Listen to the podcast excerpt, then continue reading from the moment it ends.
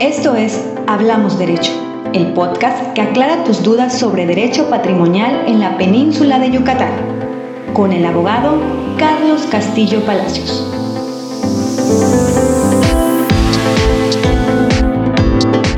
Carlos, hay muchas dudas entre las personas propietarias de casas e inmuebles y ocupantes de estas referente a los depósitos. ¿Te ha pasado que al momento de no ser claros en establecer los límites de este depósito haya afectado de alguna manera tanto al ocupante como a la persona propietaria?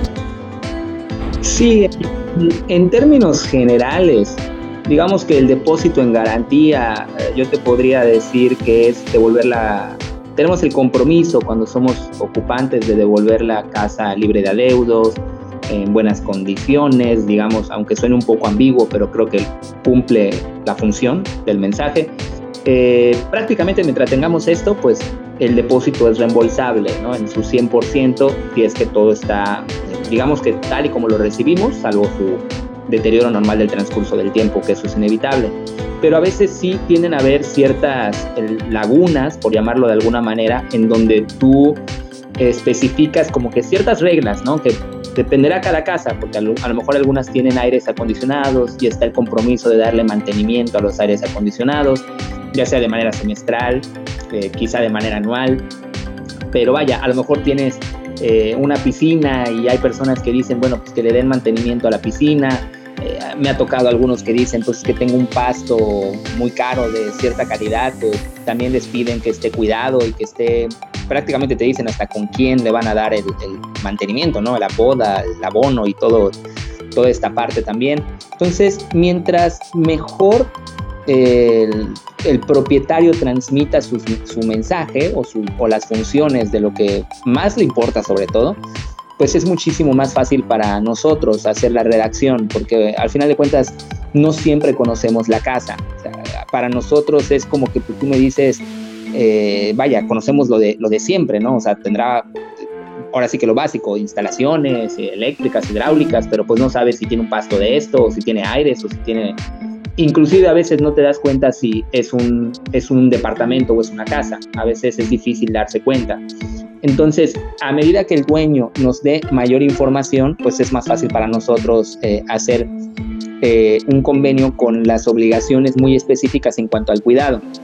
Y obviamente, si la casa no cumple con lo, con lo que se pidió en cuanto a sus obligaciones y al estado en el que se devuelve o se debería de devolver, es donde se pueden hacer descuentos parciales del depósito o totales si es que eh, ya sea que los daños son muy pronunciados o a lo mejor hay muchos incumplimientos que poquito a poquito va desgastando el, depósito, pero sí ha pasado eh, esta situación, que luego resulta que no dejan la casa ni cerca, a veces casos muy drásticos que no están ni cerca de, de como lo debería de estar y que sí amerita hacer descuentos en el depósito por ya sea por adeudos o porque la casa no se encuentra en las condiciones en que fueron entregadas en su generalidad.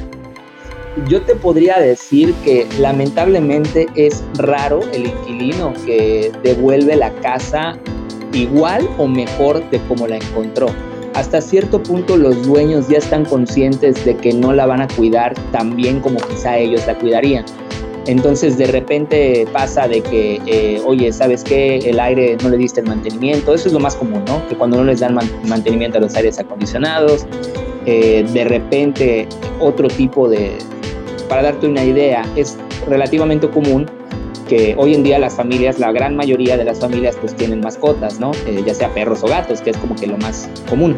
Entonces, pues no siempre están conscientes los inquilinos de que terminando la ocupación, pues si algo hizo nuestra mascota, o sea, si el perro, pues a lo mejor dentro de su nerviosismo se puso a rayar la, puerta y lastimó la puerta de madera o del elemento que sea, eh, pues al final hay que devolverla como estaba, porque eso sí no es un deterioro normal del transcurso del tiempo. Vaya, estando vacía la casa, pues no iba a pasar solito. Entonces, en esos casos es donde tendríamos que o reparar la puerta, pintarla, dependiendo que haya pasado. Eh, en el peor de los escenarios, pues es comprar otra puerta porque eh, vamos a pensar que por alguna razón desconocida, eh, resulta que tuviste que romper la puerta. Vamos a pensar que te encerraste o que, no sé, a lo mejor una opción, algo de vida o muerte, ¿no? Entonces, al final tuviste que tomar una decisión de romper la puerta por un bien mayor y pues obviamente al final pues eso no es un deterioro normal, o sea, tienes que estar consciente de ello y devolverla pues, lo más parecido a como se encontraba. E, es, es lo que más te podría decir, con, con mascotas o el segundo ejemplo que les doy en la explicación a las personas cuando están por ocupar un predio es eh, los niños, eh, niños que están en la edad, yo le, yo le llamo como que la etapa de la crayola, que, que, de repente, de repente lo... Sí, es que de repente, digo, es normal, digo, tener un, así como el primer ejemplo que te dije de mascotas, es relativamente normal que eh, de repente el gato o el perrito haga algún, alguna cosita, pues es normal también que los niños de repente pues agarren una crayola o una pluma, algo, y pues te dañen alguna cosita, ¿no? O sea, te, te pinten alguna pared, y pues al final es estar consciente de eso, nada más. O sea, que tendríamos que darle a lo mejor una retocada de pintura, o a lo mejor tengamos que reparar algún miriñaque o mosquitero, como le decimos aquí. Cosas de ese tipo. Ese te podría decir que es como que lo más, eh, lo más común que va sucediendo en el día a día con las ocupaciones. Ya cosas más serias no es tan común. Eh, y digo serias porque, pues, eh, que yo te diga, ¿sabes qué? Es que nada más una vez nos, no, bueno, le pasó a mi mamá, ni siquiera, creo que yo ni siquiera había terminado la, la carrera, y le pasó a mi mamá que uno de, de, los ocupantes, pues como acto vandálico, se hace cuenta que arrancó todo lo que tiene que ver con cobre, con aluminio, el, o sea, tú veías las paredes con surcos por donde pasaba toda esta cablería y, materiales en general, ¿no? Y, y, pues obviamente la persona ni, pues, ni entregó la casa, se fue, huyó, ya luego nos enteramos que lo estaba buscando medio mundo, pero vaya, eh, ya cosas así de graves, pues obviamente eh, cualquier tipo de, documento, sea un convenio transaccional, sea un arrendamiento, sea un comodato porque la prestaste, eh, lo que sea, se debería de cubrir en ese sentido. Y digo debería porque lo normal es que se prevenga, ¿no? O sea, que se mencione algo en esos convenios o contratos o la naturaleza que sea. Y si es de tu lo justo, lo, el deber ser como sociedad, pues es denunciar o demandar ese tipo de actividades como para que estas personas no se lo hagan a un tercero, ¿no? Eh, pero vaya, no es tan común. O sea, ese acto vandálico que yo te digo, nada más me ha pasado una vez.